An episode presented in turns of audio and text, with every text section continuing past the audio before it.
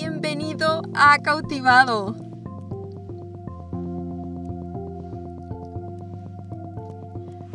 Hola, soy Sopa y el día de hoy te quiero dar la bienvenida a nuestro segundo episodio de la primera temporada.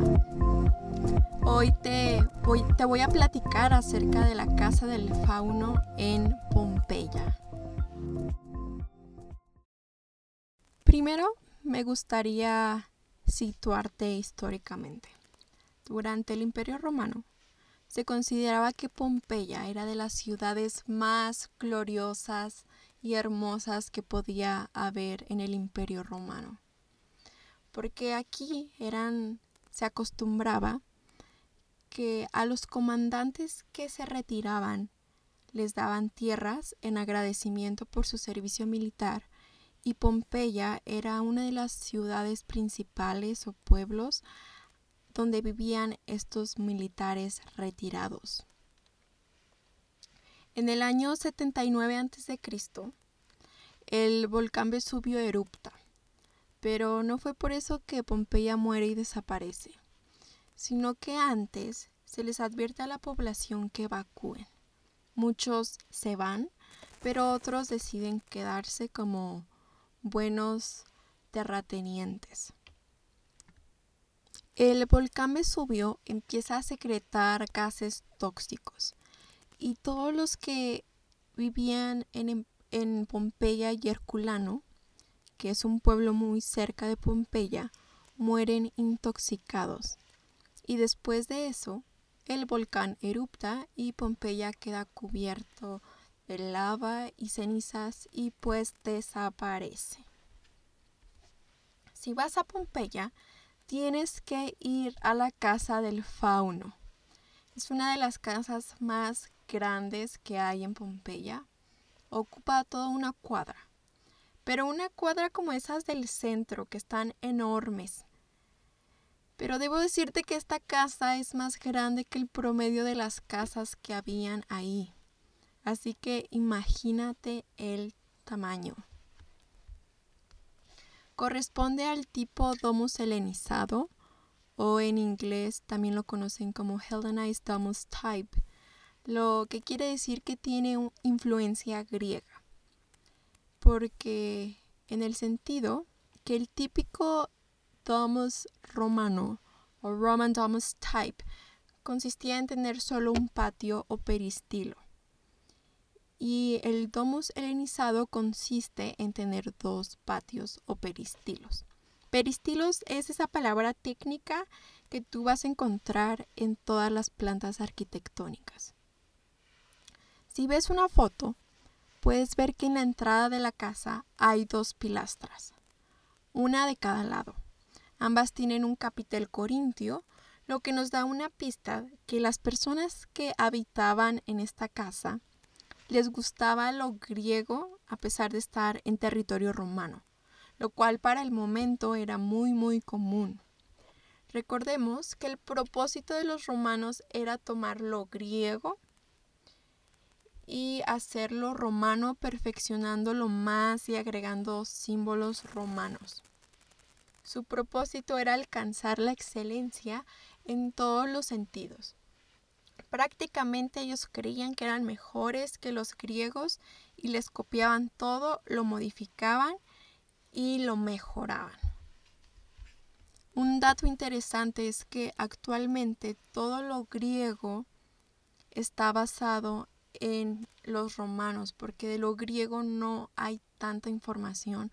Así que si tú vas a, a visitar Grecia, probablemente ruinas o en museos puedas encontrar que está basada en un modelo romano.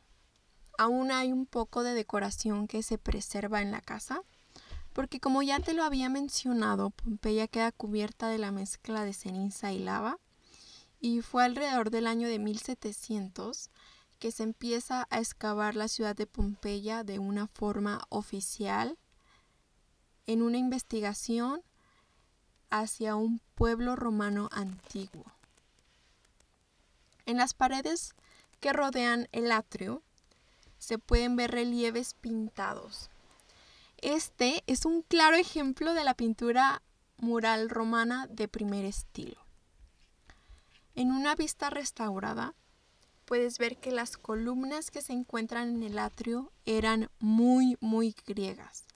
Entonces, para este punto ya estamos viendo que a la persona que vivía ahí le gustaba, uno, la arquitectura más moderna y nueva del momento, por lo helenístico de las columnas, que viene siendo los capiteles corintios, y pues quiere que todos vean que él sabe de arte griego y que lo aprecia.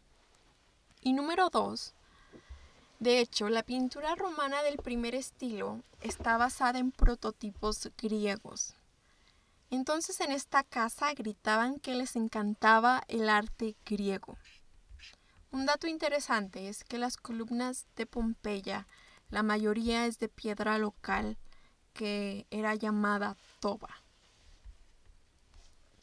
El cuarto más significativo de la casa del fauno es la excedra de Alejandro, que abre el peristilo. Para que ubiques mejor, de mejor manera, puedes buscar en Google la planta arquitectónica de la casa del fauno. Cuando visitas la excedra de Alejandro, lo único que puedes ver es a turistas entre dos columnas y dos pilastras viendo hacia el piso, viendo una copia del mosaico de Alejandro. También el original se encuentra en el Museo Arqueológico de, Nápoles, así que ya tienes dos razones para ir a Nápoles. Uno para ver el fauno y dos para ver el mosaico de Alejandro. Este se encontraba en el pavimento del piso en la casa del fauno. Ahora te voy a explicar por qué este mosaico de Alejandro es un must si vas a Nápoles. El mosaico representa una batalla entre Alejandro y el rey de Persia Darius, en la famosa batalla de Isus. En esa batalla Alejandro es el victorioso, el que gana.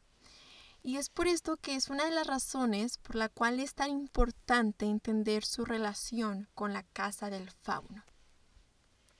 Las y los investigadores han llegado a la conclusión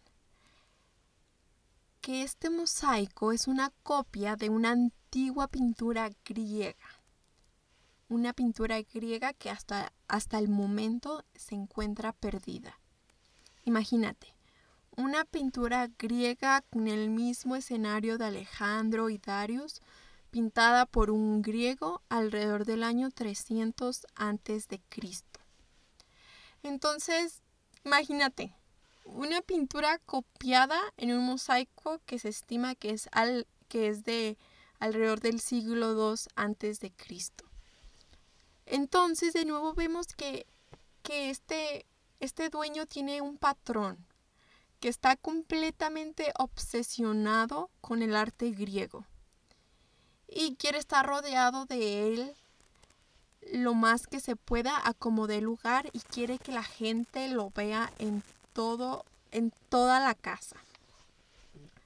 Entonces, pues aquí vemos que no cualquier persona vivía aquí, porque mandó a copiar una pintura en mosaico y pues no cualquiera hace eso. Y yo sé que para este punto puedes estar pensando, es que, ¿qué tiene de importante esta casa? Yo no la veo chiste. Pero la casa del fauno es una de las casas que, que nos dan un panorama más grande del estilo de vida que había en Pompeya en ese momento. A los romanos ya vimos que no les importaba derrochar su dinero en arte y que les gustaba que los demás vieran eso. Aquí se encuentran las primeras sombras del muralismo romano que eventualmente llegarían a un nivel en el muralismo romano del cuarto tipo a otro nivel. Y yo solo quiero que veas una foto y analices que esta casa estaba hundida en piedra por la mezcla de lava y cenizas. O sea, Pompeya estaba hundida como si fuera Atlantis o Chichen Itza antes de su descubrimiento. Si tú hubieras estado ahí, no te hubieras dado cuenta que hay una ciudad debajo de ti. Los arqueólogos hicieron un gran trabajo que ahora está al nivel que antes estaba, revelándonos un estilo de vida pasado. Trataron de preservar lo más que se podía para que las investigaciones fueran aún más puras. Nos ha revelado un estilo de vida pasado con plantas arquitectónicas que, que las encuentras en la región, pero que eventualmente evolucionaron y siguen siendo icónicas al momento de influenciar en otras culturas. La necesidad de los espacios dentro de las casas por los cultos religiosos que se tenían y las costumbres en ese momento nos revelan aún más acerca de la cultura romana. ¿Cuántas veces has visto una estatua en el centro de una fuente? ¿Cuántas veces has visto columnas de estilo corintio con hoja de acanto, con volutas en decoraciones de casa o incluso bancos? Y por último, ¿cuántas haciendas mexicanas has visto que tienen pórtico y crujía alrededor de un patio central? Esto no solamente viene desde la colonia española, esto viene desde mucho antes. Tal vez desde la casa del fauno, ¿no crees? La casa del fauno es una joya que nos ha dejado ver el pasado por medio de su planta arquitectónica. Nos ha ayudado a analizar vidas cotidianas y a una cultura entera. Está marcada por la etapa helenística, pero también por la erupción de Vesubio el 29 de agosto del 79 a.C.